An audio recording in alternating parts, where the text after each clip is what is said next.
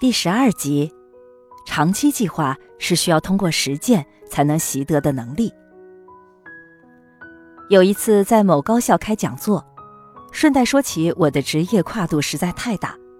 上大学学会计，毕业之后做销售，多年以后竟然跑到新东方教英语，现在做一个自由职业者。我不知道我将来会做什么，反正我知道的是。我今后肯定还会做一些别说身边的人，甚至连我自己都会比较惊讶的事情。其实我个人并不相信什么职业规划，也许是我机会不好。当年我从大学毕业的时候，身边没有什么职业的咨询人，自己也迷迷糊糊到甚至不知道应该去问谁的地步。而到了今天，身边竟是著名的资深的职业规划大师。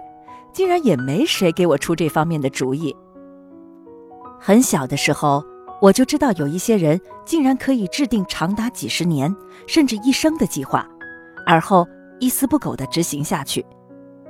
当年读《基督山伯爵》的时候，就觉得故事中的人物牛就牛在这里；再后来看《肖申克的救赎》，再次觉得这样牛逼的人物必然存在于这世界的某个角落，但是，反正不是我。在相当长的一段时间里，我总觉得我自己没办法不随波逐流。上大学的时候流行读双学位，于是我也跑到吉大混了个什么国际经济与关系专业的第二学位。可是有什么用呢？从毕业到今天，别说这个第二学位的证书，就是原专业的本科毕业证书也一次都没有用过。那个时候还流行大四学生考驾照。当然，我也想办法弄了些钱，跑去学了一个。当时同班同学们都很羡慕，可是有什么用呢？毕业之后赚钱很多的时候，发现自己总是在几个城市之间穿梭，买车是完全没必要的事情。后来终于安定了，发现还是打车更方便、更有效率，于是至今没有用过那本驾照。算算，已经有十二年没有年检了。许多年前。崔健被采访时说的一句话，瞬间打醒了我。他说：“计划总是没有变化快。”听到这句话，我忽然一身鸡皮疙瘩。审视了一下自己，发现自己的所有计划无一例外，最终不能兑现的重要原因之一，就是我的计划总是很长远。我想，估计是因为小说和电影看太多了，忘了自己是谁了。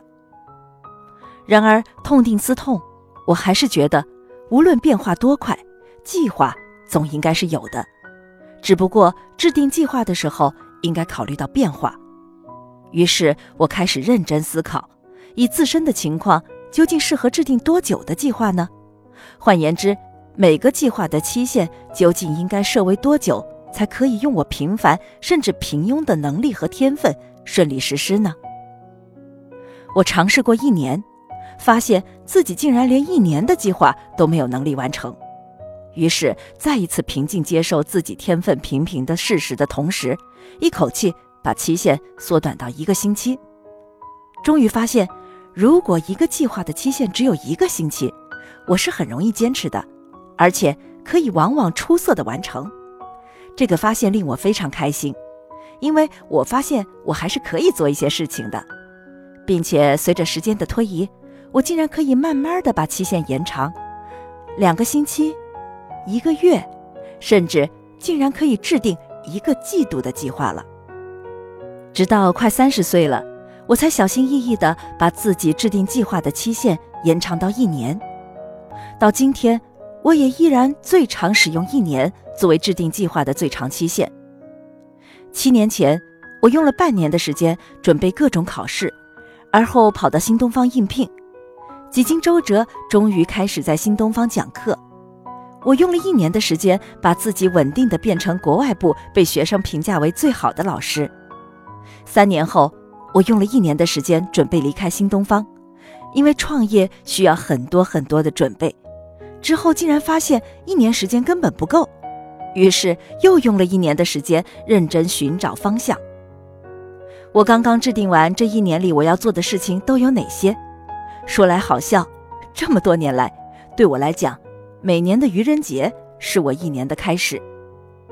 计划是必须的，目标当然是应该确定的。一般来讲，越是短期的目标，越容易清晰；越是清晰的目标，越容易实现。理想固然应该是有的，但是理想这东西往往太过遥远，乃至于我们总是看不清楚。不过还好，所谓千里之行，始于足下。我们要做的事情是把每一步都走好，踩得足够踏实。至于千里之外的终点，既然看都看不到，就不用花时间去想了，想了也没用。用各种方法保持乐观就好。乐观是靠努力和挣扎才可以获得的经验。所以，我只是朴素的用自己的经验得出适合自己的结论。没有谁能跟我做职业规划。除了我固执的个性使得我不可能把自己的命运交到别人手里之外，还有一个原因就是，经验告诉我的硬道理是，生活本身充满了意外，并且总是意外到无以复加的地步。阅读总是能带来愉悦。正在想这件事儿的时候，Google 搜索引擎给我带来一篇文章，里提到斯坦福大学的约翰·克拉姆伯兹。写了一本书，运气并非偶然。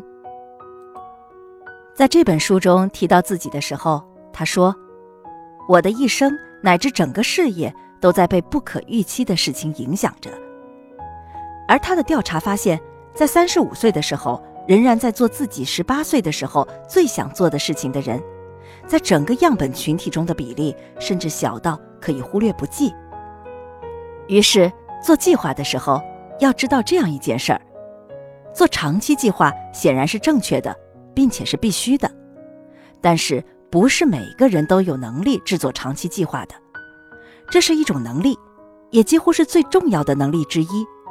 然而，这需要挣扎，需要努力，需要从一点一滴开始，不要一上来就开始制定过分长期的计划。哪怕制定一个一星期的计划，都不是很容易的事情。如果你真的已经开始实践，就知道了。